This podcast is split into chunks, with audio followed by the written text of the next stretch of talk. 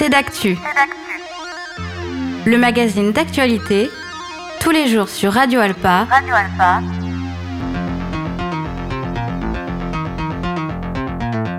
Présenté par Robin Hulin. Bonjour à tous et bonjour à toutes et bienvenue dans ce nouveau numéro de C'est d'actu. Au programme de 7 heures passées ensemble, nous parlerons des actualités du cinéma des cinéastes avec Marion Salle, comme toutes les semaines, sur les différents rendez-vous et événements organisés. Je me sauve, comment je suis devenu apostate.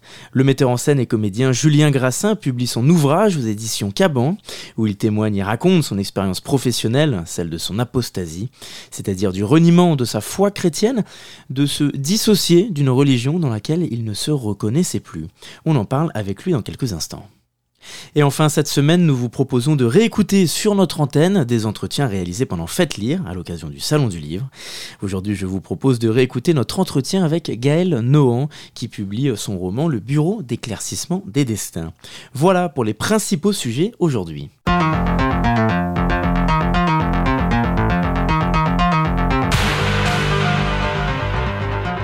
Pour démarrer cette émission, comme toutes les semaines, je suis avec Marion Salle, assistante communication pour le cinéma des cinéastes. Bonjour Marion. Bonjour Robin. Merci d'être avec nous. Donc cette semaine, on parle un peu des événements aux cinéastes et on va parler d'une carte blanche aux ambassadeurs notamment. Voilà, autour du film Frankenweenie, donc ce sera le samedi 28 euh, octobre à 17h. Alors bon, je vais réexpliquer. Euh, ce que sont les ambassadeurs. Les ambassadeurs, bah ouais, c'est mon projet un peu bébé. C'est euh, notre commission de bénévoles pour les jeunes qui ont entre 15 et 25 ans. Le but, c'est de ramener un peu de jeunesse dans les cinémas à réessai. Et donc, ils sont bénévoles et une fois par mois, ils organisent donc les cartes blanches. Ils sont aussi invités à faire des stages de découverte aux cinéastes et à participer à des séances de prévisionnement. Donc, c'est quand on voit les films avant la sortie en salle. Voilà. Euh, et donc, pour fêter Halloween, les ambassadeurs ont choisi un film d'horreur terrible, Frankenweenie de Tim Burton pour les enfants à partir de 8 ans. Voilà, ce film d'animation en stop motion reprend le mythe de Frankenstein version canine. C'est l'histoire de Victor, un jeune garçon qui perd son chien, son meilleur ami, Sparky. Étant un peu scientifique dans l'âme, il tentera de faire revivre son chien grâce à la foudre. Et comme dans un conte de Noël, ça va marcher. Mais ça aura aussi des conséquences monstrueuses sur toute la ville. Sparky était un bon chien, un ami fidèle. Quand on perd un être cher, il ne s'en va jamais tout à fait. Il sera toujours dans ton cœur. Je le veux pas dans mon cœur. Je le veux ici, avec moi. Même après la mort, les muscles réagissent à l'électricité.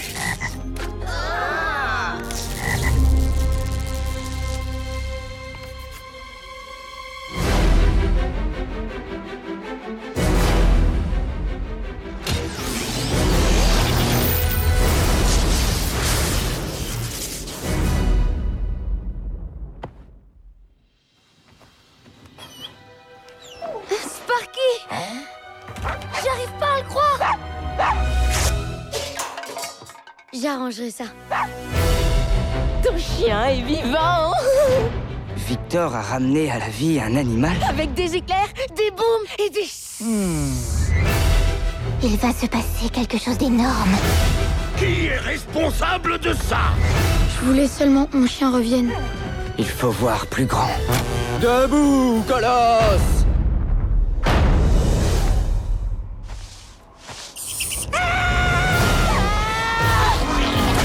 J'adore Victor Allons-y Aide-moi J'ai plus gros problème Ouais, c'est vrai. Voilà, donc cette séance, elle tombera en plein pendant le festival euh, Graines d'Ima Junior, le festival pour le jeune public qui a lieu chaque année depuis 25 ans pendant les vacances de la Toussaint. Je crois qu'on en a bien parlé euh, sur Radio on a parlé la semaine dernière, oui. et c'est pas terminé. Alors c'est donc une très bonne initiative de leur part de proposer eux aussi un film d'animation euh, pour leur carte blanche. Et d'ailleurs pour accompagner la séance, les ambassadeurs vous accueilleront à partir de 16h pour un petit atelier qu'ils animeront dans le hall. Donc c'est une animation Créer ton Sparky. Bon, là, j'ai plus arriver à le dire. Créer ton Sparky, donc le chien, en pâte fimo. Voilà, les enfants pourront ramener leur création chez eux et les faire cuire pour pourquoi pas essayer de recréer les scènes du film euh, en stop motion. Voilà, donc l'animation est gratuite et elle est suivie du film. Donc rendez-vous à partir de 16h pour l'atelier et début du film à 17h. Et toujours sur Graines d'Images Junior, il y a une journée d'avant-première, le 29 octobre. Voilà, donc j'évoquais à l'instant le festival Grandima Junior. Tous les ans, le festival, euh, c'est aussi l'occasion de découvrir des films euh, pour le jeune public en avant-première. Au total, vous allez pouvoir découvrir sur toute cette journée cinq films en avant-première comme Rose, Petite Fée des Fleurs, trop mignon pour les enfants à partir de 4 ans. Il y aura aussi La course au miel, donc ça c'est aussi à partir de 4 ans, avec à la suite de la projection euh, un goûter qui sera en partenariat avec plusieurs apiculteurs euh, de la Sarthe, qui tournera évidemment autour du miel pour faire découvrir aux petits curieux et aussi et surtout les gourmands le monde des abeilles et le secret de fabrication du miel. Vous pourrez aussi découvrir euh, Sirocco et le royaume des courants d'air. Alors j'en ai parlé il y a quelques semaines. C'est vraiment un film sublime entre Miyazaki et Alice au pays des merveilles qui raconte l'histoire de deux sœurs qui se retrouvent aspirées par un livre pour enfants. Et pour les amateurs d'histoire, on vous propose aussi le film Léo. C'est un film sur euh, Léonard de Vinci, la période où il vit en France à la cour de François Ier et de son rêve de construire Romorantin, sa cité idéale près de Blois. Il y a fort longtemps, au temps de la Renaissance, un inventeur des plus audacieux imagina d'innombrables projets extraordinaires. Les sciences, les arts, l'architecture. Si vous ne l'aviez pas deviné, ce visionnaire, c'est moi, Léonard de Vinci. Nous allons construire ici la cité idéale. Il y aura des jardins en quantité pour préserver la pureté de l'air. N'oubliez pas d'ériger ma statue. Vous êtes un tel génie. Vous l'avez dit, la ville est comme un être humain, elle est porteuse de vie. Pourquoi sommes-nous sur Terre? Dans quel but? Quel est le véritable sens de la vie? Il est complètement fou Peu importe l'étendue de votre curiosité, il y aura toujours des gens pour vous empêcher d'aller au bout de vos idées. De telles idées risquent de vous causer beaucoup d'ennuis. Leonardo, ce que ça... Pourquoi ne te contentes-tu pas de peindre de belles choses? Des ennuis qui pourraient s'avérer mortels. Quels que soient les obstacles de la vie, il faut toujours croire en ses rêves et ne jamais abandonner. N'est-ce pas? Merveilleux Et qui sait Peut-être qu'un jour, avec un peu d'aide et beaucoup de force, vous changerez le cours de l'histoire. Léo Voilà qui sonne bien, je trouve. Au cinéma, le 31 janvier. Voilà, au cinéma le 31 janvier et en avant-première le 29 octobre. Euh, il y aura aussi d'ailleurs dans ce film les voix euh, de Marion Cotillard et de Juliette Armanet, voilà pour ceux qui aiment. Et évidemment, l'avant-première à ne pas rater, c'est celle du Le garçon et le héron, le nouveau film de Hayao Miyazaki, le maître de l'animation japonaise. Alors attention, cette avant-première est plutôt pour un public euh, adolescent ou adulte. La séance, elle est à 19h30 et elle sera en version originale sous-titrée en japonais. Voilà, et pour un public un peu plus jeune, le film sera à l'affiche à partir du 1er novembre avec deux séances par jour, celle de début d'après-midi en version française et celle du soir en version originale sous-titrée en français. Vous avez l'air impatiente, hein, de Miyazaki. J'ai hâte de le voir et je serai en caisse le 29 octobre, donc euh, ouais, Bon, vous aurez quand même le mois pour le voir, hein, peut-être même Voilà. plus. Ah oui. On continue, il y a les rendez-vous du cinéma italien. Ce sera le vendredi 3 novembre. Voilà, autour euh, du film Séduite et abandonnée. Alors tous les mois, on accueille au cinéaste l'association Dante Alighieri pour les rendez-vous du cinéma italien. Et pour novembre, l'association a choisi un film de patrimoine, donc je l'ai dit, Séduite et abandonnée, de Pietro Germi, sorti en 1964. Alors dans ce film, Pietro Germi s'en prend à une euh, aberration de la société sicilienne, le mariage réparateur. Alors qu'est-ce que c'est?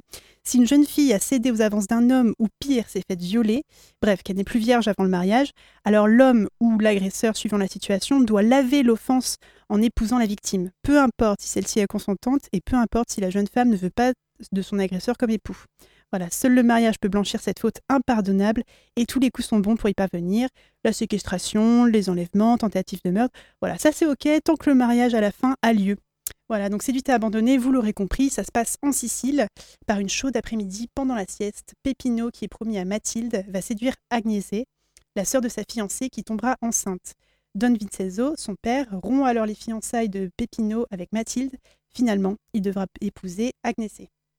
A priori, on se dit qu'on part sur un film plus trop dramatique, mais figurez-vous qu'il n'en est rien, c'est une comédie. Pietro Germi, le réalisateur, voulait montrer toute la bêtise qui est liée à l'horreur à l'honneur pardon à la sicilienne et l'absurdité des mariages réparateurs. Alors en effet, Pépino refuse d'épouser Agnese parce qu'il la trouve trop légère, figurez-vous, alors même qu'il est celui qui lui a fait, à mettre entre guillemets évidemment, perdre son honneur. Bon. S'ensuit toute une galerie de personnages. Le père d'abord interprété par euh, Saro Urzi qui recevra un prix d'interprétation au Festival de Cannes. en homme extrêmement à cheval sur les traditions et intransigeant quant à l'éducation de sa fille. On a Pépino aussi, donc on vient d'en parler, un homme bien imbu de lui-même et bouffi d'un trop plein d'honneur. Mathilde, la sœur d'Agnès, qui ne comprend rien à la situation. Bref, on se moque de tout le monde dans le film, sauf peut-être euh, d'Agnès, la victime de l'histoire finalement. Voilà, donc la séance sera le vendredi 3 novembre à 20h30. Et alors, au mois de novembre, toujours, ce sont les rendez-vous du patrimoine. Voilà, tous les lundis à 18h ou 18h30, euh, suivant l'heure. Donc voilà, on a parlé C8 à abandonner. On va rester dans le patrimoine avec notre rendez-vous hebdomadaire, les rendez-vous du patrimoine. Tous les lundis, on vous donne rendez-vous à 18h ou 18h30 pour découvrir un film ancien de notre choix, suivant les ressorties en salle, les restaurations qui sont faites dans l'année, ou simplement parce que bah, on l'a pas encore vu. Et donc, c'est aussi l'occasion de le programmer. On programme pour les spectateurs, mais on programme aussi un petit peu pour nous. Voilà, donc en novembre, vous allez pouvoir découvrir Jeremiah Johnson de Sidney Pollack, sorti en 1972. Donc ça, c'est un western euh, bien américain, d'hommes face à la nature, plein d'honneur, mais attention contre la violence, sauf quand il faut, évidemment. Donc Jeremiah Johnson, fuyant la violence du monde civilisé, s'enfonce dans les montagnes rocheuses. Confronté à un environnement qu'il ne connaît pas, il doit également faire face à la révolte des Indiens. Décidé à assouvir une vengeance, il fera lui aussi appel à la violence. On aura aussi Mort à Venise de Lucchino Visconti, euh, sorti en 1971. Donc ça, c'est l'histoire de Gustav Aschenbach, compositeur allemand d'une cinquantaine d'années, en voyage à Venise où il loge au Grand Hôtel Les Bains. Sur la plage, il aperçoit un jeune adolescent à l'apparence androgyne dont la beauté le fascine et l'attire. On finira avec Lune froide de euh, Patrick Bouchité, sorti en 1991. Donc ça, c'est les tribulations de Simon et Dédé, deux amis paumés et soudés l'un à l'autre par une quête d'oubli et d'exaltation. La nuit désinhibée par l'alcool et électrisée par Jimi Hendrix et le rock des années 60, il enchaîne les rencontres insolites et déjantées jusqu'à un soir de pleine lune. Voilà, et lundi prochain, pour le dernier rendez-vous d'octobre, vous pourrez découvrir le film japonais Déménagement de Shinji Somai, sorti en 1993 et en ressorti en version restaurée cette semaine. Voilà, donc c'est l'histoire de Ren, une jeune fille dont les parents viennent de divorcer. Son père déménage et elle doit s'adapter à cette nouvelle vie voulue par les adultes. Voilà. Merci beaucoup, Marion. Merci Robin. Comme euh, toutes les semaines, une chronique très complète. On vous retrouve la semaine prochaine pour nous parler cette fois-ci d'un film à l'affiche. Oui. Donc voilà, on vous retrouve tout à l'heure aussi dans l'amphi. Oh, tout à fait. Voilà, toutes, Bah, les, toutes les semaines, tous les jours, on a Marion. Merci beaucoup Marion Salle. On va se retrouver dans quelques instants pour la deuxième partie de notre émission. En, en attendant, on écoute Pass of the Wanderer de Sumti et Tom Fire.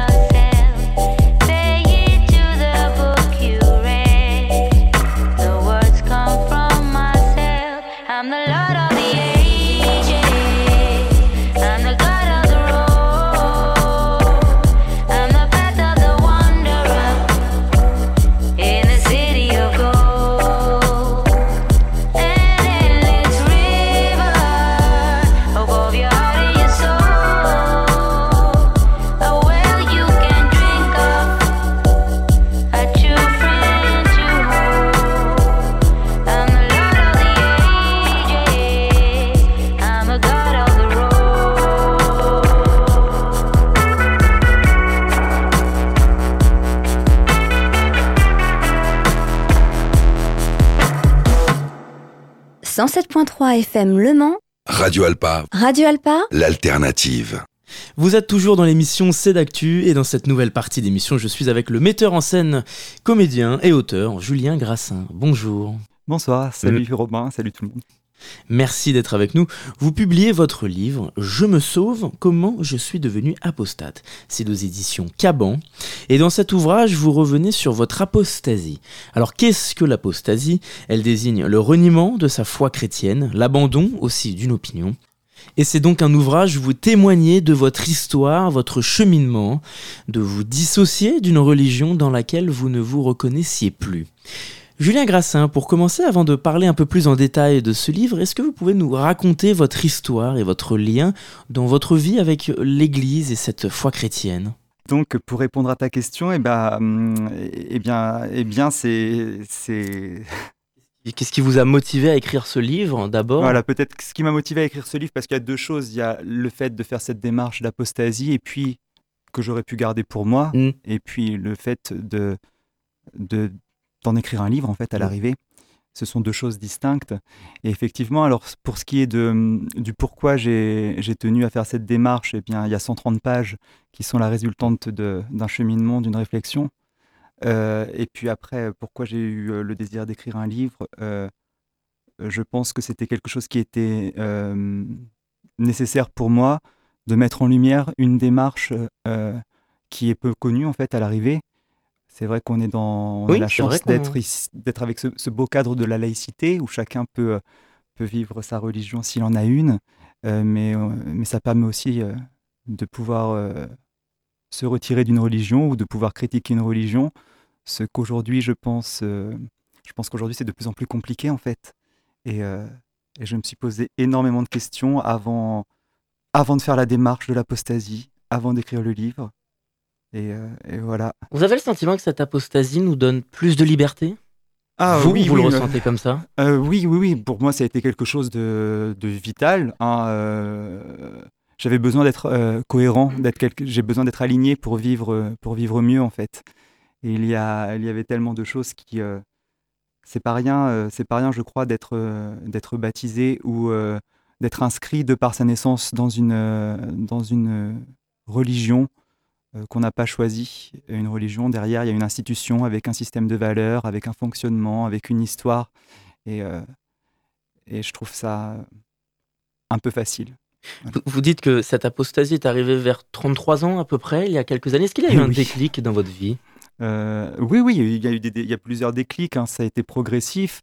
C'est vrai que de là à faire une démarche, euh, une démarche telle, ça, je, je l'entends très bien que pour certains, voilà, ça paraisse complètement, euh, complètement trop, ou euh, certains n'en ont pas le besoin, certains ne sont pas croyants, mais de là à, renier le baptême, à faire cette démarche. Moi, j'entends tout en fait, de la position des autres, j'entends absolument tout. Euh, euh, Qu'est-ce qui a été le déclic? Le déclic, bon, il y avait eu, je, l'expose, c'était les mêmes. Il y a eu plusieurs déclics, été progressif. Donc, à la fois, si je dis, euh, c'est écrit dans le livre, donc c'est un peu compliqué de. Il y a eu bien évidemment les manifs pour tous en 2013, où là, il y a eu une, une grosse, grosse euh, prise de conscience, en fait. euh, Opposé au mariage pour tous, hein, euh, oui. il y a 10 ans. ouais. Voilà, ouais, ouais, ouais. Là, je pense qu'il y a eu vraiment un. Puis aussi, euh, il y a eu d'autres choses euh, Mm. voilà, qui sont dans. Parce que la question que vous posez dans cet ouvrage, parmi les milliards de baptisés, l'a-t-on seulement choisi? Parce Oui, que oui, selon vous, beaucoup ne se posent pas assez cette question aujourd'hui Mais je crois vie. que, mais je crois qu'en fait, euh, Euh, Oui, je pense qu'on ne se la pose pas. Même moi, euh, pendant, pendant des années, je me suis jamais posé cette question parce qu'en plus, j'ai de, j'ai des souvenirs assez, euh, assez tendres et euh, assez, euh, assez, assez beaux de, de mes années catées, euh, de mes années étant enfant de cœur. Donc, euh, c'est d'autant plus compliqué. Que Vous vouliez de- être prêtre aussi quand vous Ah étiez plus oui, jeune oui, oui, moi j'étais complètement. Oui, parce que c'est quelque chose qui est. Comment dire, qui est assez complexe. Tout est, euh, tout est multifactoriel. euh, Tout n'est, dans ma perception des choses, en plus, tout n'est pas tout noir ou tout blanc. Donc, euh, il n'y a pas que du négatif. Mais à un moment, comme d'ailleurs je l'écris, je crois, ce n'est pas parce qu'il y a des souvenirs heureux que je ne dois pas pour autant remettre en cause les choses, en fait. Ce qui est intéressant, c'est que le, le premier chapitre, les premières pages de votre ouvrage, c'est un, un avertissement, Ouais. entre guillemets. Euh, quelle est l'intention de, de- Quelles sont les intentions de ces premières pages? Vous expliquez que c'est un sujet très sensible à traiter aussi. Ben oui, moi j'ai eu l'impression là durant durant et écrire c'est vraiment un travail solitaire, c'est des heures passées avec soi-même. Euh, on se pose mille et une questions. De, je me suis beaucoup beaucoup euh, interrogé sur ce que j'avais le droit de dire, ce que j'avais le droit de ressentir, ce que je ressentais. Et donc cet avertissement c'était juste pour poser un cadre pour que en tout cas euh, mes propos ne soient pas euh, peu importe s'ils sont reçus ou pas reçus, mais qu'en tout cas ce ne soit pas dénaturé, que l'intention soit euh, bah, correspondre vraiment à mon état d'esprit en fait. Et effectivement, parler d'intime et de religion, on ne sait pas, euh, un livre, on ne sait pas, on ne sait pas, euh, on ne sait pas, je ne sais pas, moi si je vais en vendre 5 ou, euh, ou 50 000, on ne sait pas, on n'a pas, euh, pas de recul sur ça, on ne sait pas jusqu'où va un projet. Donc c'était important pour moi de bien préciser que mon intention n'était pas de heurter ou de blesser quiconque, mais par contre que j'avais vraiment besoin de, bah, de présenter, de, de délivrer un ressenti, de partager un vécu, de partager des émotions, des analyses, comme je le dis, plus ou moins pertinentes. Euh, en tout cas, c'était très important pour moi de le faire. Et je pense que ça a été toute la difficulté a été là de m'autoriser à de m'autoriser à, à respecter euh, ce que je ressentais et à l'exprimer en fait, parce que bien souvent, euh, à force de vouloir respecter les autres, et c'est une base, mais parfois on oublie de se respecter soi-même.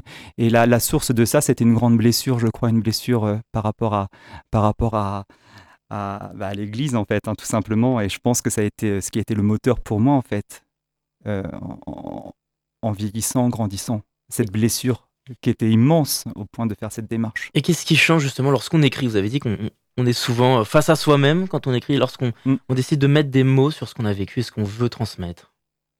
Euh, Qu'est-ce qui change sans, sans- sans vous piéger, qu'est- qu'est-ce qui change? Qu'est-ce Et- qu'on ressent quand on écrit tout ça et qu'on le met en, À écrire, ça par permet. écrit en lecture? Écrire, ça permet vraiment de plonger en soi, d'être en introspection, de, de, de se laisser. euh, on, est, on est face à soi-même en fait, donc euh, on est là. par- parfois, il y a des larmes qui viennent, et puis, et puis écrire, ça permet aussi de structurer sa pensée, de préciser, d'ajuster, ce qui est plus compliqué à l'oral. J'avoue que là, même d'en parler, c'est assez, assez, c'est assez compliqué pour moi. Vous dites que ce livre est un pamphlet. Il y, a- une part de, de colère en vous? Alors là, c'est très intéressant comme question parce que je me suis moi-même en relisant, je me dis il y a certains passages qui peuvent peut-être être un peu violents, mais je raconte l'histoire d'une rupture en fait, d'un cheminement. Et je pense que comme n'importe qui qui a vécu une rupture dans sa vie, ça peut passer par des moments de colère. Et je me suis dit, est-ce qu'on les garde ou est-ce qu'on les garde pas, ces passages-là? Et la colère, j'en ai eu. Aujourd'hui, euh, je suis beaucoup plus apaisé par rapport à la, à la question. Mais il y a eu de la colère que j'ai, voilà, qui peut peut-être être interprétée par quelque chose d'un peu violent à certains endroits du texte, mais pour moi, c'était essentiel de les garder. Aujourd'hui, ça va relativement mieux. On, on remarque que dans votre ouvrage, il y a beaucoup de notes en bas de page aussi. hein. Vous Hmm. sourcez beaucoup. C'est une manière aussi de, de donner des chiffres, d'avoir un appui euh, sérieux, de montrer qu'au-delà de ça, il y a aussi une analyse que vous avez voulu mettre en avant? J'ai vraiment voulu essayer de connecter à, à la fois euh, la raison et le cœur, j'ai envie de dire. Le, le cœur de par, de par mon témoignage, mon expérience, euh, mon histoire. Et puis, et puis j'ai voulu aussi quand même, euh, j'ai fait quelques recherches parce que moi-même, c'était un peu flou. Je savais ce que je ressentais, mais je savais pas si c'était juste ce que je, ressentais. Donc c'est vrai que j'ai fait quelques recherches. Je me suis dit autant les mettre. Après, moi j'ai une formation universitaire, donc c'est quelque chose qui, euh, qui est important pour moi de, de, sourcer en fait. Euh, donc. Finalement, comment est-ce qu'on on peut définir l'apostasie? On en a parlé rapidement au début d'entretien. C'est un processus, c'est une prise de conscience, c'est une envie, c'est un besoin? C'est un droit déjà Mm. qu'on a quand on n'est pas euh, en accord avec, euh, avec les valeurs d'une institution euh, religieuse. Euh, après, chacun. euh, ce qui se passe, c'est que moi, j'ai fait ça en fait pour mettre en lumière vraiment cette démarche. hein. Je pense que vraiment c'est ça l'essentiel, qu'après, euh, qu'après on soit en accord ou pas, moi, peu importe, c'est pas mon problème. Je pense que les gens sont assez intelligents pour pour pouvoir faire eux-mêmes leur propre avis de la question. Mais le fait que ça soit quelque chose qu'on ne connaisse pas, c'est quelque chose qui vraiment été moteur pour moi. Et là, j'ai euh, ma meilleure amie voilà, qui, était, qui m'a raconté ça avant-hier, c'était très chouette. Il y, avait, il y avait ses gosses, les gosses aussi de son ami, et puis ils ont vu le livre posé sur, le, sur la table du salon, ils ont fait Mais c'est quoi ce mot-là, papa Et en fait, ensemble, ils, ils ont expliqué aux cinq enfants présents que, bah, ce que c'était ce mot-là, ce que ça voulait dire, qu'on pouvait avoir une religion, et puis qu'on pouvait aussi, adultes, décider de s'en retirer. Et là, je me dis Waouh, mais rien que ça, c'est gagné, parce que là, il y avait, il y avait cinq enfants qui avaient entre, entre 6 et, et, et 12 ans. Et, et le fait même de se dire Ah, je peux me retirer d'une religion, de ma religion, parce que je la cautionne pas en fait. Je trouve que c'est novateur, que c'est quelque chose euh, dont il faut dont il faut parler tout simplement. Sans euh, mon but n'est pas de rallier quiconque à ma cause. euh, encore une fois, c'est pas moi mon seul. Moi j'ai l'obsession de, de comprendre et de me comprendre. Ça en fait partie et, euh, et- et je trouvais. euh, bah, moi ça a été mon projet mon projet de ces dernières années. Très important. Sans en dire trop pour les, les gens qui nous écoutent, mais comment est-ce qu'il est présenté ce livre? C'est une suite de, de chapitres? Comment est-ce qu'il est séquencé un peu? Alors, il est séquencé, ce sont des, des fragments plus ou moins courts, plus ou voilà, euh, des fragments. C'est pas linéaire, c'est-à-dire que c'est des va-et-vient entre l'enfance. Il y a des fragments liés à l'enfance et puis des fragments euh, plus adultes, et, euh, et ça permet de mettre en regard comme ça et peut-être aussi de comprendre un peu, un peu mon, mon cheminement et euh, voilà. Alors avant de parler un petit peu de, de théâtre, est-ce que vous avez d'autres projets d'écriture, par exemple? Euh, j'ai des idées, j'ai des idées de projets d'écriture, mais j'avoue que d'écrire un livre, c'est une, pour moi, c'est une grande aventure, une grande expérience, parce que euh, aussi de travailler avec une maison d'édition. C'est euh, donc là, j'ai- c'était vraiment euh, non pour le pour le moment, voilà, il y a il y a un petit peu, euh, il y a une page une page assez blanche et en même temps, c'est euh, c'est chouette aussi. Alors est-ce que vous avez euh, des projets de théâtre en ce moment? Est-ce qu'on peut en parler un petit peu plus? Il y a par exemple un stage yoga théâtre? Ah oui, oui, Au oui. il y a mois de novembre, c'est oui. intéressant de se pencher là-dessus. Oui, il y a un stage de yoga théâtre. Alors là, c'était en, lien avec les ateliers théâtre que. Mais là, je fais une pause aussi sur les ateliers théâtre que j'animais depuis six ans à présent. hein. Euh, ça peut paraître curieux. J'avais, j'avais beaucoup, j'ai eu beaucoup de demandes. J'ai eu 25 demandes d'inscription pour les, pour les ateliers. Et puis, euh, j'ai eu besoin de, de faire une pause. Il y a juste ce stage yoga théâtre. C'est super de, de lier le, yoga au théâtre, en fait. Le yoga, c'est une sorte de porte. Moi, je ne connaissais pas, en fait.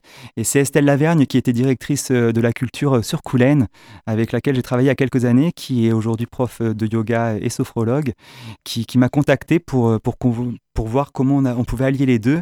Et effectivement, effectivement, c'est vraiment très très chouette de d'utiliser le yoga comme une porte d'entrée pour, pour peut-être pour se connecter encore une fois à son corps, à sa respiration. Parce que le Euh, yoga et le, le développement de l'expression orale au théâtre sont, sont intimement liés aussi.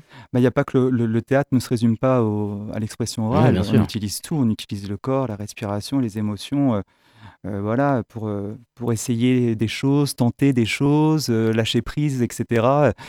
c'est nécessaire d'être complètement, bah, complètement en lien avec son corps, en fait. Eh bien, merci beaucoup, Julien Grassin, d'avoir répondu à notre Bah, invitation. merci, euh, Robin.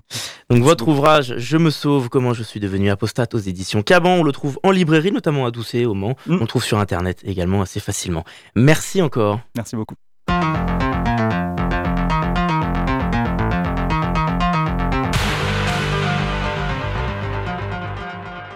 Je vous propose désormais euh, de, ref- de revivre nos entretiens réalisés pendant Faites Lire lors du Salon du Livre. C'était les 7 et 8 octobre. Nous sommes toujours en direct de l'esplanade des Jacobins avec les radios de la Frama. Ici euh, Robin Hulin, journaliste à Radio Alpa. Et je suis avec Gaëlle Nohan. Bonjour. Bonjour. Merci d'être avec nous. Vous êtes autrice romancière et vous publiez votre dernier ouvrage, Le Bureau d'éclaircissement des destins aux éditions Grasset. C'est votre cinquième roman et cette fois-ci, nous sommes au cœur de l'Allemagne nazie, de l'Holocauste, de ses atrocités. Vous racontez l'histoire d'Irène, de nos jours, qui travaille à l'International Tracing Service. C'est le plus grand centre de, documentation et de recherche sur les crimes nazis. Et au bout de plusieurs années, ce personnage se voit confier une nouvelle mission, restituer des milliers d'objets de guerre qui ont appartenu à des victimes. Et sa mission, au travers d'un simple pyrotissu, d'un d'un mouchoir, trouver l'histoire et surtout les personnes, les victimes, les visages et les familles, euh, 80 ans après, qui se cachent derrière cet objet. C'est un roman particulièrement agrippant, c'est un peu l'adjectif, le terme que j'ai cherché et trouvé, puisque le lecteur se ressent presque parfois à la place d'Irène, lorsque dans l'écriture elle découvre en même temps que nous les longues lettres d'aveu qu'elle reçoit. Ça, on va en parler dans quelques instants. Chercher l'aiguille dans le sable, comme vous l'écrivez à un moment. C'est une histoire qui à chaque fois qu'une porte s'ouvre, il y en a trois autres qui s'ouvrent derrière. C'est un, labyrinthe un peu. Pour commencer, Gaël Nohan, cette période de guerre et d'après-guerre, vous l'avez déjà abordée dans vos précédents écrits. Pourquoi avoir souhaité cette fois-ci aborder euh, les crimes de la Shoah de cette manière, en mettant en parallèle le passé et le destin aujourd'hui? Euh, alors, en fait, le choix est venu de la découverte de cette mission de restitution parce que elle est très particulière et très inédite parce que ce sont des objets sans valeur. Euh, souvent, on parle par exemple de la spoliation des biens juifs. Ce sont des enquêtes différentes avec des biens de valeur qui ont été volés et qu'on essaie de restituer à leurs propriétaires. Là, c'est vraiment euh, des objets qu'on a tous chez nous. Il y a un côté très universel. C'est les objets qu'on emporterait si on était euh, demain arrêté dans la rue. Ça peut être un portefeuille, des alliances, des bijoux de pacotille, euh, une montre cassée. C'est ça, ces objets. Et donc, euh, parce qu'ils sont modestes, ils sont d'autant plus émouvants. Ils sont comme euh, un morceau de la personne qui n'est plus là. Et ce que j'ai trouvé extrêmement romanesque dans ces enquêtes, c'est que là, elles s'adressent à des descendants qui ne savent même pas que ces objets existent et qui même parfois ne savent pas qu'ils ont eu un déporté dans leur famille. Donc tout à coup, un jour, l'histoire fait littéralement effraction dans leur vie. Et c'est ça qui m'intéressait plus que l'histoire de la guerre. C'était l'histoire des traces de la guerre dans nos vies, qui sont parfois juste euh, seulement les traces du silence euh, quand on nous a rien dit. Et vous parliez de la Shoah, mais euh, le centre d'archives d'Arolsen s'adresse à toutes les victimes. Donc c'est vraiment, évidemment, dans mon livre, il y a euh, aussi des victimes juives. absolument. Mais il y a aussi d'autres victimes qui ont été envoyées dans des camps pour de toute autre raison. Parce qu'on a souvent l'impression dans la littérature que des histoires qui retracent le passé avec des, des, flashbacks, entre guillemets, que ce sont les personnages anciens qui racontent leur histoire à leurs prochains. Cette fois-ci, c'est vraiment Irène qui va chercher le passé, parfois très enfoui. Voilà, elle va chercher le passé. Et moi, j'aime à penser, je l'ai appelée Irène parce que ça veut dire la paix. Et j'avais envie que ça soit un peu le programme d'Irène, euh, les enquêteurs d'Arolsen, puisque évidemment tout ça existe. Hein. c'est un roman, mais qui est entièrement euh, appuyé sur la réalité historique à chaque page. Euh, les enquêteurs d'Arolsen, ils sont viscéralement du côté de la vie et d'une forme de réparation. Ils essayent de réparer des liens, comme s'ils essayaient de réparer, renouer des fils d'une tapisserie déchirée. Et en fait, euh, ces quelques fils, mais ces quelques fils dans une tapisserie déchirée, ils sont d'autant plus précieux. Donc c'est ce qu'elle essaye d'apporter aux gens. Alors évidemment, la paix, c'est pas toujours simple dans ces histoires euh, qui passent par la déportation, mais euh, l'idée c'est voilà renouer des filiations. Ce qui a été terrible avec cette guerre, c'est qu'elle a détruit des filiations. Et donc on voit bien que plus les générations passent et plus les, les nouvelles générations ont besoin de se relier un jour.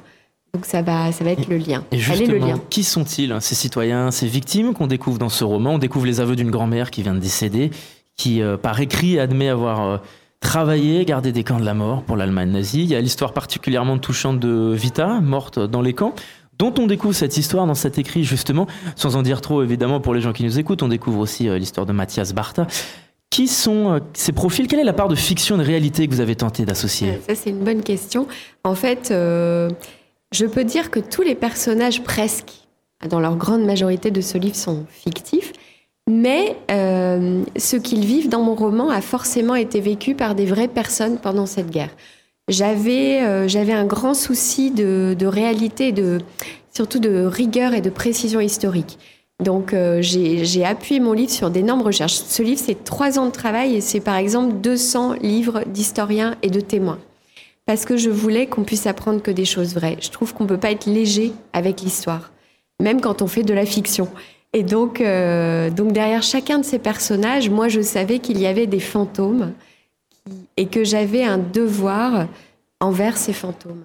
Et j'avais un devoir aussi envers les vivants, mmh. euh, les héritiers de cette histoire. Je crois qu'on est un peu tous les héritiers de cette histoire d'ailleurs, et qu'on ait été, euh, qu'on descende des victimes ou pas parce que euh, quand on parle de crimes contre l'humanité, c'est des crimes qui sont commis contre toute notre humanité, à tous. Et donc, on en est tous héritiers. Il y a, y a ce traumatisme qui se transmet euh, de génération en génération, plus ou moins fort, selon, euh, selon votre histoire personnelle, bien sûr. Parce qu'on a le sentiment parfois que le lecteur, comme on le disait en début d'entretien, se place presque en, en première ligne de ce roman. On découvre en même temps qu'Irène les principaux éléments d'enquête, de travail. Est-ce qu'Irène était aussi un personnage qui résonnait en vous pendant ce travail d'écriture et de recherche? Alors oui, Irène, euh, comment dire? Que c'est Gaël Nohan qui résonne Alors, en Irène. Irène, il y a beaucoup de moi dans Irène parce que j'ai euh, j'ai mené en quelque sorte ces enquêtes en les inventant. Et donc, euh, donc moi, j'ai j'ai fait ce, ce, chemin vers des gens, vers des gens, vers des livres avec lesquels j'ai voyagé. Tous les voyages qu'elle fait, je les ai faits. Euh, donc, ce livre, Irène, elle a du mal à couper avec, parce que c'est bien plus qu'un travail pour elle. C'est, une vocation, c'est un engagement, un engagement très profond envers les vivants et envers les morts. Et moi, ce livre a occupé, accaparé ma vie pendant trois ans. Il a tout accaparé de moi pendant trois ans. Donc, moi non plus, je pouvais pas couper avec mon travail. Et ça m'empêchait de dormir comme elle. Et j'y pensais jour et nuit. Et donc, c'est vrai que c'est un point commun qu'on a. Après, Irène, elle est aussi euh, nourrie par une vraie enquêtrice du centre d'archives d'Arolsen qui s'appelle Nathalie Letiers-Slebig et qui a travaillé 40 ans au service des victimes du nazisme et qui est quelqu'un euh, qui est maintenant euh, une amie pour moi et qui est aussi modeste qu'extraordinaire. Voilà. Et c'est vrai qu'elle a nourri aussi beaucoup Irène et elle se retrouve complètement dans Irène.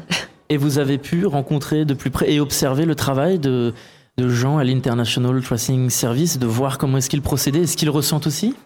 Alors, ce qu'ils ressentent, ils me l'ont pas vraiment dit. En fait, par exemple, cette Nathalie, elle me l'a dit après avoir lu mon livre. Parce que dans la vie, les gens sont en général très pudiques sur l'intériorité, les dilemmes, les doutes, et même la manière dont ces enquêtes les impactent. Donc, euh, c'était étonnant parce que quand elle a lu le livre, elle m'a dit Je me retrouve complètement dans votre personnage, y compris dans des choses très intimes que je ne vous ai jamais confiées. Et ça, pour le coup, moi, j'ai pu le trouver par la fiction. La fiction permet d'aller chercher l'intériorité, la chair et le sang, euh, à condition d'être extrêmement respectueux de, tous les êtres, euh, de tous les sujets, etc. Mais on peut trouver ça. Et c'est ensuite qu'elle m'en a parlé. J'ai rencontré des descendants, des descendants à qui on avait restitué des objets, et ils étaient toujours assez bouleversés par le livre. Évidemment, eux, c'est leur histoire. Mais ils me disaient, ça nous a aussi appris ce que pouvait ressentir l'enquêtrice. Alors, il nous reste deux minutes et j'ai deux questions que je veux absolument vous poser. C'est un roman qui éclaire sur le passé et l'histoire de certains oubliés. Quelle est l'intention de ce titre Le Bureau d'éclaircissement des destins, et particulièrement sur ce terme, destin? Euh, alors, la mission d'éclaircissement des destins, c'est vraiment la mission des enquêteurs d'Arolsen. Elle s'appelle vraiment comme ça. Moi, j'aime beaucoup ce mot d'éclaircissement parce qu'il apporte, dès le titre, la lumière. Et c'est un livre sur la lumière qu'on peut trouver. euh, avec la lumière, peut-être une forme de paix, éclairer le destin de quelqu'un dont on ne sait pas ce qu'il est devenu un jour. Il a disparu ou il a été arrêté, on ne sait rien. Euh, un destin, on dit que c'est euh, ce que devient une vie quand on meurt. Qu'en fait, c'est c'est la mort qui transforme une vie en destin. Quelqu'un a dit ça, quelqu'un de célèbre, mais je me souviens plus qui à cet instant. Et euh, je pense qu'en tout cas, j'ai essayé de montrer dans mon livre que la vie de ces gens, euh, elle ne se résume pas à leur mort. Elle ne peut pas être réduite à leur mort. Irène, elle dit, il faut pas laisser leur mort éclipser leur vie, et je crois que c'est très vrai. Très rapidement, pour rebondir sur ce que vous disiez, au travers de, de ce, ce roman, est-ce que vous essayez de, de montrer que la mémoire collective n'est pas seulement un droit, un accès, mais aussi un devoir pour les citoyens, à l'heure où 16% par exemple des Français n'ont encore jamais entendu parler de la Shoah? Absolument, je pense que c'est un devoir, mais quand on dit ça, faut pas l'entendre comme quelque chose de figé. La mémoire, c'est quelque chose qui doit rester brûlant et qui doit éclairer notre présent, pour moi. Eh bien, merci beaucoup Gaël Non d'avoir répondu à notre invitation. Merci à vous. Vous publiez donc le roman Le Bureau d'éclaircissement des destins aux éditions Grasset. Merci encore. On va se retrouver pour un nouvel entretien dans quelques secondes. À tout de suite.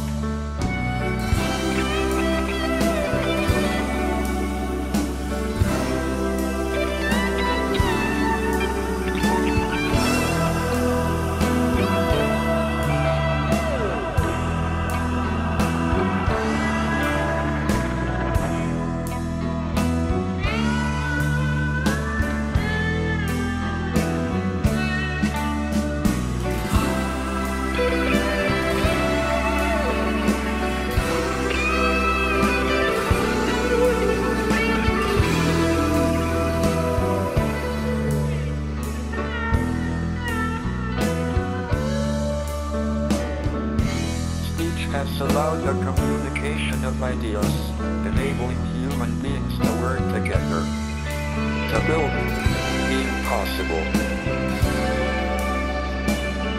Mankind's greatest achievements have come about by talking.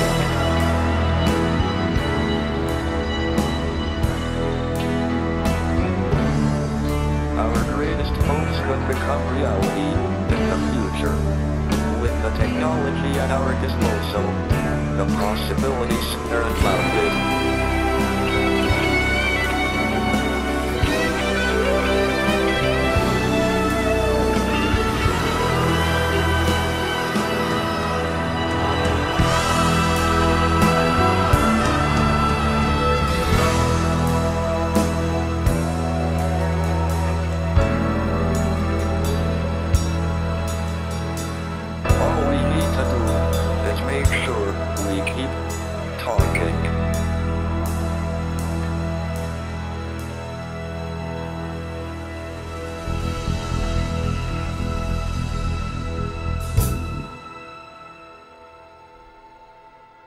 107.3 FM Le Mans, Radio Alpa, Radio Alpa, l'alternative. C'était Pink Floyd et Talking Hawkin. Et pour cette dernière partie d'émission, comme toutes les semaines, je suis avec Isabelle Rousseau qui nous présente son billet d'humeur. Et cette semaine, euh, avec nous, euh, c'était, euh, nous avions deux écrivains. Alors le choix était à la fois simple et un, un peu complexe pour vous. Bonjour Isabelle déjà. Bonjour, bonjour, bonjour à toutes et bonjour à tous. Et oui, horreur, malheur, me voilà devant une page blanche face à deux invités écrivains. Ah, devant le nombre de livres édités chaque année, je me dis que tout de même, ça ne doit pas être si compliqué d'écrire, hein? Mais voilà, il n'est pas donné à tout le monde d'avoir la plume facile. Ah, écrire, narrer une histoire, la mienne, celle des autres, inventer, témoigner, partager des recherches, une réflexion, éclairer le présent avec le passé, et inversement, inscrire les traces du silence, réparer ou dénoncer les liens, donner chair à du vide, l'écriture qui, comme la mort, finit par transformer une vie en destin. C'est beau, non hein? L'écriture comme catharsis, libération, ou qui enjolive et illumine la vie. Souffrance ou plaisir, souvent solitaire de l'écrivain. Diantre, est-ce un péché? En tout cas, parfois risqué. Certains en sont morts ou en ont perdu quelques plumes.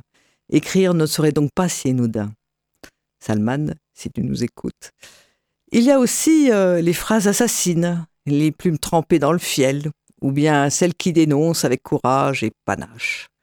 Les phrases devenues célèbres ou qui ont rendu célèbres, telle Sacha Guitry qui affirmait Si ceux qui disent du mal de moi savaient exactement ce que je pense d'eux, ils en diraient bien davantage.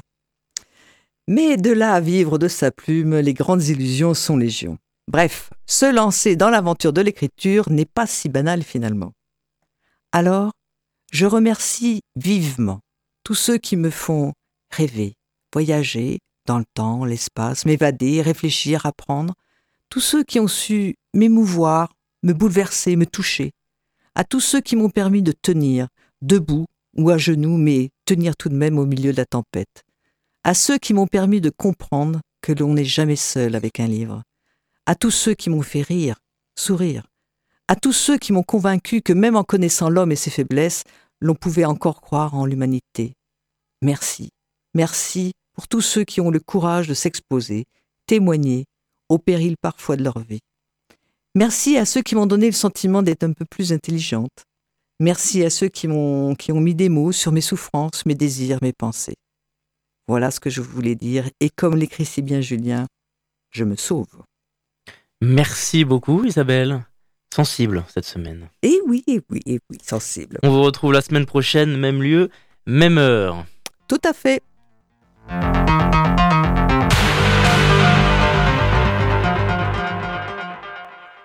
C'est la fin de notre émission. Merci de nous avoir écoutés. Vous pouvez la retrouver en podcast sur radioalpa.com, sur toutes les plateformes d'écoute. Tout de suite, c'est l'émission L'Amphi, comme toujours avec Charlie Pless. Et en attendant, je vous dis à très vite sur notre antenne.